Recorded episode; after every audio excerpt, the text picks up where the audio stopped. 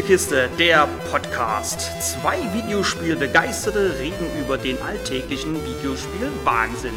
Mit Jürg und Kai.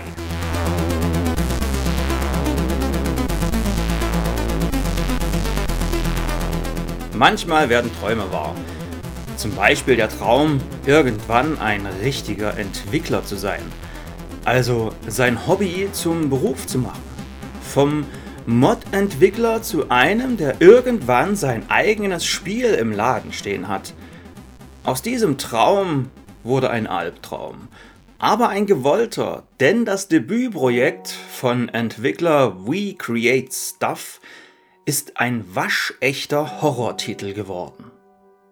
Der hört auf den merkwürdig klingenden Namen In Sound Mind. Und das heißt auf Deutsch so viel wie bei Verstand. In Ego-Perspektive und als Held wider Willen Desmond Wales kommen wir in einem Keller zu uns und wissen nicht, wie wir dahin gekommen sind. Nachdem Desmond eine Taschenlampe gefunden hat, fangen wir an, das Haus zu erkunden und sehen aus einem Fenster, dass die komplette Stadt überflutet ist. Wir kommen also hier nicht raus. Da viele Wege vorerst versperrt sind, führt uns der Weg irgendwann nicht nur in unser Büro und unsere Wohnung, sondern merkwürdigerweise auch zu den Wohnungen unserer Patienten, die eigentlich nicht mit uns im selben Haus wohnen. Desmond ist nämlich Psychiater und über Kassetten, die wir in den Wohnungen unserer Patienten finden, gelangen wir in deren Verstand. Moment, was? Okay, ich muss wohl nochmal von vorne ansetzen. Desmond ist wie gesagt ein Seelenklempner, ist als solcher aber scheinbar in seinem eigenen Körper gefangen, in seinem eigenen Verstand. Anders ließe er sich zum Beispiel nicht erklären, dass er mit seiner Katze Tonia sprechen kann. Gut, ich rede auch manchmal mit meiner Katze, aber die antwortet mir nicht. Don't you find it curious? You can enter Virginia's apartment and she doesn't even live here. Something strange is happening. You would benefit from knowing what that is. It sounds like a plan. Und anders lässt es sich auch nicht erklären, dass wenn immer wir eine Kassette in den Kassettenrekorder stecken und auf Play drücken, die Zeit verrückt spielt und wir durch eine Art magische Tür andere Welten betreten können. Diese Welten sind immer an einen Ort gebunden. Wir gehen also immer zu einer bestimmten Location, einem bestimmten Level. Das erste Level ist ein verlassener Supermarkt. Danach geht es an einer Küstenregion mitsamt großem Leuchtturm weiter und so weiter und so weiter. Da es nur vier Gedankenwelten gibt, möchte ich hier nicht zu viel spoilern. Aber ich fand das einen guten Kniff mit den verschiedenen Gedankenwelten, denn so musste sich das Team von We Create Stuff nicht beschränken und konnte seiner Kreativität freien Lauf lassen. Im Supermarkt angekommen, bewaffnet mit Taschenlampe und Pistole, deren Einzelteile wir uns in unserem Haus zusammengeklaubt haben, stellen wir fest, dass es hier zu ruhig ist. Generell werden wir trotz Pistole und später Schrotflinte nur selten von Gegnern überrannt. Meist sind es nur zwei bis drei Gegner, die uns das Spiel auf den Hals hetzt, und wenn das passiert, hört man das dank dringlich werdender Musik auch vorher.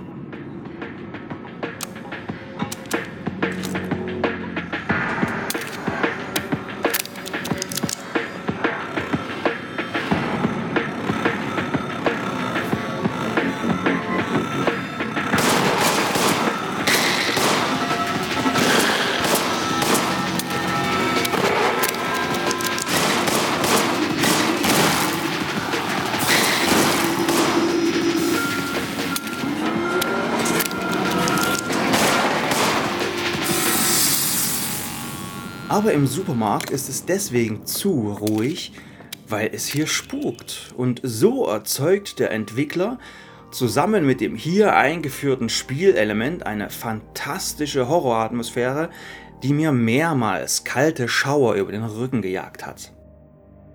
Man findet nämlich eine Spiegelscherbe, in der man den spukenden Geist sehen kann. Hinter einem. Denn Spiegel haben nun mal die Eigenart, dass man sieht, was hinter einem ist. Wenn man den wimmernden Geist hört und danach plötzlich ein verstörender Schrei durch den Supermarkt hallt, zückt man schnell die Scherbe, um herauszufinden, von wo der Geist denn nun kommt. Der nimmt dann glücklicherweise vor seinem Spiegelbild Reiß aus, wodurch man sich kurze Momente der Ruhe gönnt. Die Scherbe ist aber für noch mehr gut als bloß zum Geist verschrecken und Gegner entdecken. Man sieht in ihr Botschaften und Hinweise auf den Wänden, versteckte Pillen in den Leveln und mit ihr kann man nicht nur Bretter zerschlagen, sondern auch das stärkste Polizeiband der Welt endlich durchschneiden. Eher kommt man da nämlich nicht durch. Im Spiel sicher die dümmste Art, den Spieler an einigen Stellen anfangs nicht durchzulassen, aber Desmond kommentiert dies auch und da alles im Kopf von jemandem spielt, hm, geht das am Ende auch in Ordnung. Zu der Spiegelscherbe kommen im Verlauf des Spiels noch andere Gegenstände hinzu, wodurch das Haus fast zu einem kleinen Metroidvania-Level wird. Die Spiegelscherbe finden wir im Supermarkt, können also nach der Rückkehr ins Haus auch hier Bretter und Polizeibänder wegmachen. Im Küstenabschnitt finden wir Leuchtmunition für die Pistole, wodurch wir Bereiche erhellen können, in denen sich dunkler Rauch angesammelt hat, beziehungsweise lassen wir den Rauch damit komplett verschwinden. So kommen wir auch im Haus irgendwann an alle Pillen ran. Die sind dafür da, um die vier Eigenschaften unseres Helden zu steigern. Da wäre Tempo, Ausdauer, Gesundheit und List. Man benötigt je drei Pillen von einer Sorte, um die Stufe um einen Punkt zu steigern. Aufmerksame Spieler erhöhen so schnell ihre Gesundheit oder können länger und schneller rennen. Nur bei der List habe ich keine Ahnung, was sie macht, denn erklärt wird hier nichts. Es gibt kein Tutorial, was über Drücke A zum Springen hinausgeht. Eventuell kann man sich mit erhöhter List besser an Gegnern vorbeischleichen. Wie gesagt, ich habe keine Veränderung feststellen können. Aber funktioniert denn eigentlich, abgesehen vom Geist im Supermarkt, der Horror? Ja, das tut er. Wir sehen zum Beispiel immer wieder einen mysteriösen Mann, der an eine verdrehte und verzerrte Version des G-Man aus Half-Life erinnert. Er schleicht plötzlich vor uns durch einen Korridor, sitzt ohne Notiz von uns zu nehmen auf einer Parkbank oder kommt um eine Ecke und macht Buh. Und jedes Mal verschwindet er in einem regenbogenfarbenen Nebel, wenn wir uns ihm nähern. Während wir durch das Haus stromen, ruft er uns auch alle Nase lang an, um sich über uns lustig zu machen oder um uns zu sagen, dass wir eh nicht mehr lange zu leben haben. I have a feeling, a hunch if you will, that looking into your patient's death will result in a similar fate. Don't misunderstand. I want you to die.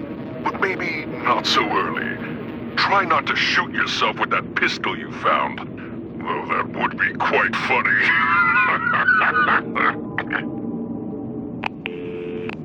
Hin und wieder nimmt er auch Einfluss auf die Welt, indem er uns beispielsweise in einen Kühlraum einsperrt. Oder wir sind in einer Fotokabine und sehen auf dem fertigen Foto, dass er hinter uns steht. Auf dem Foto stand am unteren Rand Look behind you und man will sich nun gerade nicht umdrehen. Und dann natürlich noch die in Horrorspielen beliebten Sachen mit Schaufensterpuppen, die vorher bestimmt nicht da waren. Vor allem nicht so viele und hinter uns. Buah. Aber man soll sich ja gruseln, denn In Sound Mind ist nun mal ein Horrorspiel und nicht ohne Grund kein Survival Horror. Denn anders als in anderen Genrevertretern findet man hier meist genug Munition. Auch liegen in den Leveln genug Gegenstände herum, mit denen man sich heilen kann, da Desmond zum Heilen nur etwas essen muss. Das können Cornflakes-Packungen, Schokoriegel oder Packungen mit Lasagne sein. Batterien für die Taschenlampe findet ihr auch genug. Das Spiel verzichtet dabei auf ein Inventar. Ihr könnt also nicht auf Vorrat Batterien und Essen mitnehmen. Einzig von der Munition kann Desmond mehr tragen, als in seine Waffe passt. Nur noch zwei Sachen. Wie schaut es denn aus und wie klingt es? Die Sounduntermalung ist schön schaurig und dezent und der Soundtrack des Spiels gehört zu den besten, den ich in letzter Zeit gehört habe. Denn der kommt von niemand geringerem als Internet-Ikone The Living Tombstone. Sicher werden einige von euch jetzt vor Freude aufspringen, in Tränen ausbrechen oder ihren Erstgeborenen entweder Living oder Tombstone nennen oder verrückt beides. Und hier muss ich es zugeben. Ich werde alt und habe keine Ahnung, wer The Living Tombstone ist, noch was er oder sie vorher gemacht hat und musste es googeln. Da ich euch das jetzt nicht einfach vorkauen will, lassen wir die Musik doch einfach für sich selbst sprechen.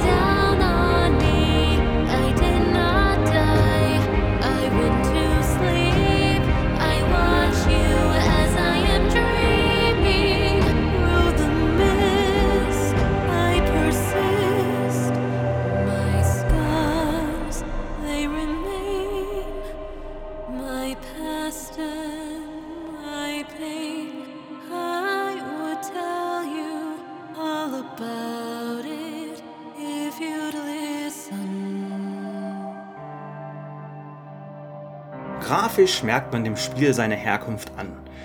We Create Stuff ist halt ein Indie-Entwickler. Das Spiel glänzt nicht mit High-End-Grafik, aber das störte mich nicht. Stellt euch vor, ihr habt nicht den neuesten PC zu Hause und könnt alles nur auf Mittel stellen. Dafür läuft es flüssig und da meist alles sehr düster ist, stört es wie gesagt nicht sonderlich.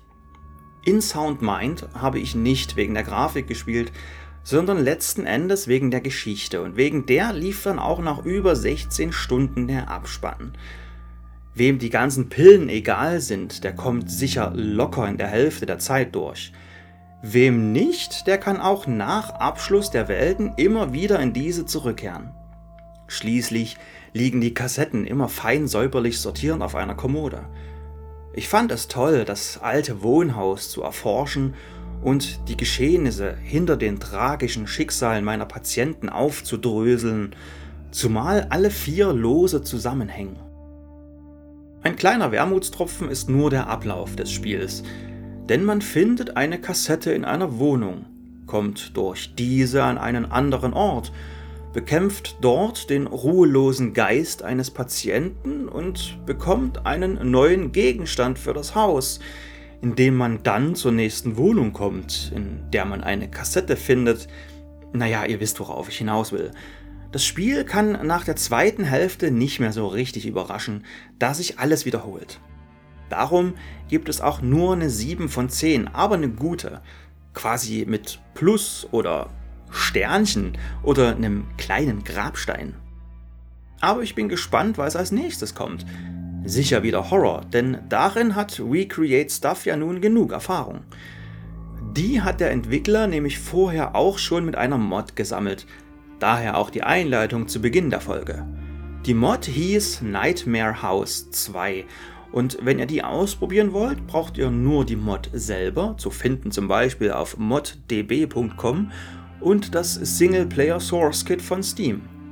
Wer das alles wie ich weglassen will und gleich mit InSound Mind starten möchte, kann das auf dem PC für 30 Euro oder auf der PlayStation 5 und der Xbox Series X für je 40 Euro tun, was, wie schon erwähnt, nicht an der Grafik liegen kann.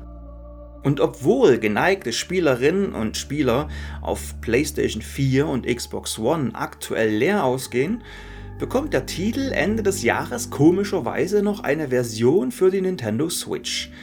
Ach, und falls ihr noch eine Kaufentscheidung haben wollt, ihr könnt die Katze streicheln. Uh, mein Gott, 10 von 10 Spiel des Jahres.